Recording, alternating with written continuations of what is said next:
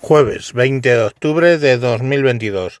Me encuentro, me encuentro leyendo un artículo que me ha pasado un oyente al respecto de la cuarta dosis.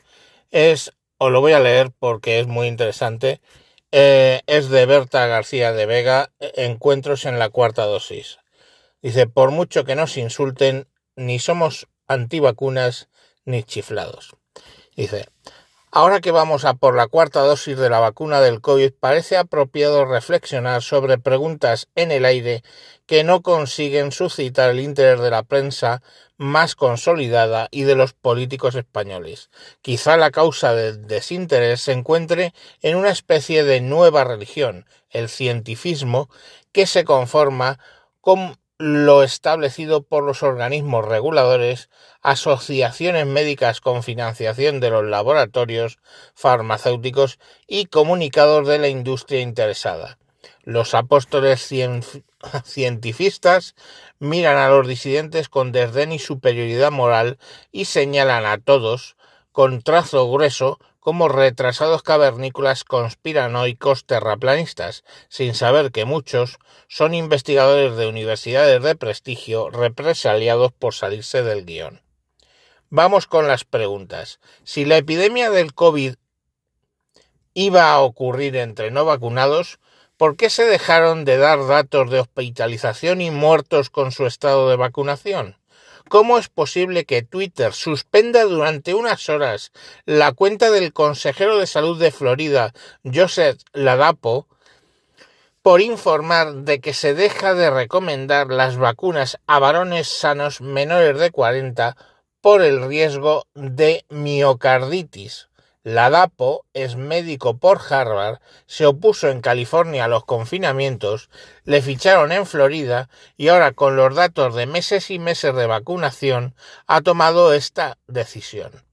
Por cierto, ¿Cuántos en España saben que hubo países nórdicos que ya hace meses dejaron de recomendar también las vacunas a varones menores de 30 años por lo mismo, o sea, por la miocarditis?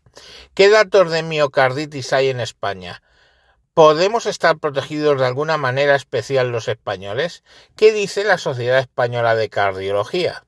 ¿A qué se deben los infartos en gente joven de los que en estas semanas ha hablado el jefe de cardiología del hospital Carlos Haya de Málaga y la jefa del Hospital Universitario de Navarra?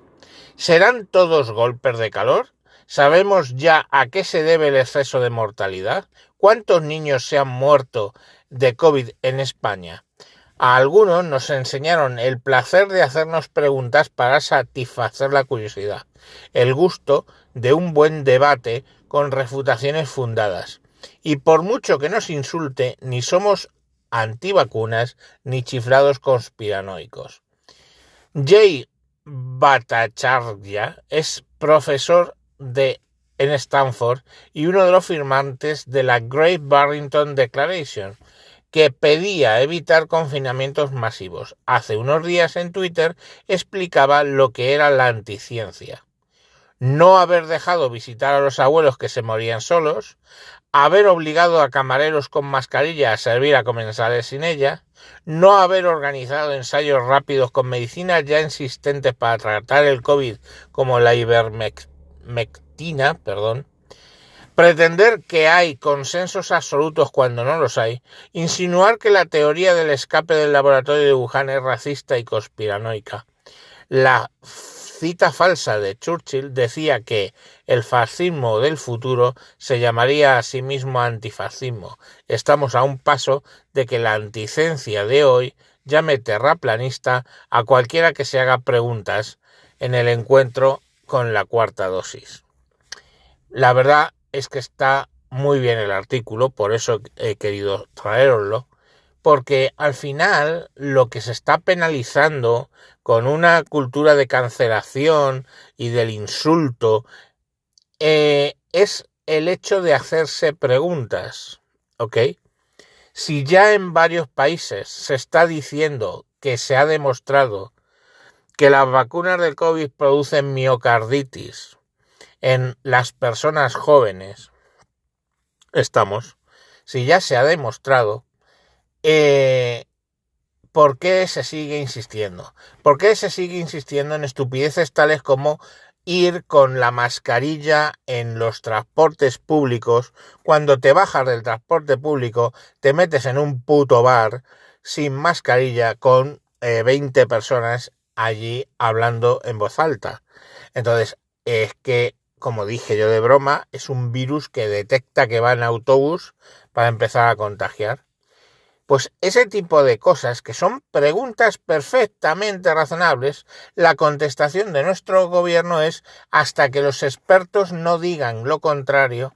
Pero ¿qué expertos? ¿Qué expertos? Ya salió a la luz el tema del comité de expertos inexistentes que estaban dando mm, las recomendaciones por de eh, los confinamientos, etcétera. Eh, y se detectó que no existían. Entonces, al final, todo este tipo de circunstancias, cuando tú las piensas, está claro que lo único que pretenden es el control de la población. Yo sé cómo de conspiranoico suena esto, pero lo que está claro es que un, un grupo de personas a las cuales les inyectas miedo son infinitamente más manejables que un grupo de personas que estando en sus cabales se hacen preguntas complicadas que no les gusta contestar a el poder. Y hasta ahí lo que os quería comentar. Muchas gracias y mañana más.